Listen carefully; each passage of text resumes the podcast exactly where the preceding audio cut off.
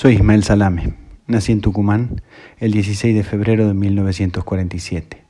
Integré la Juventud Peronista de la Tercera Zona y alimentados por las lecturas del revisionismo histórico, fui parte de la generación que tomó conciencia peronista y revolucionaria. Empecé mis estudios universitarios en la Facultad de Derecho de la Universidad Nacional de Tucumán. Es ahí donde me sumé al integralismo. En el ambiente estudiantil participé activamente de los tucumanazos de 1969 y de 1970.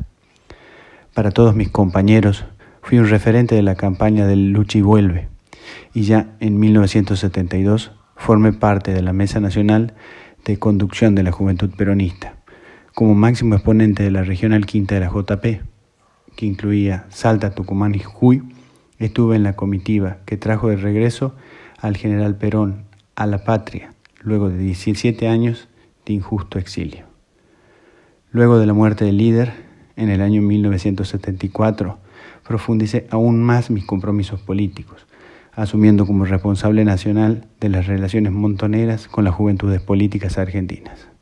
Nuestra lucha fue por una vida justa desde ideales libertarios y revolucionarios. El 29 de septiembre de 1976 fui asesinado resistiendo con mis compañeros en un brutal allanamiento en Villaluro. Memoria, verdad y justicia. 30.000 somos todos.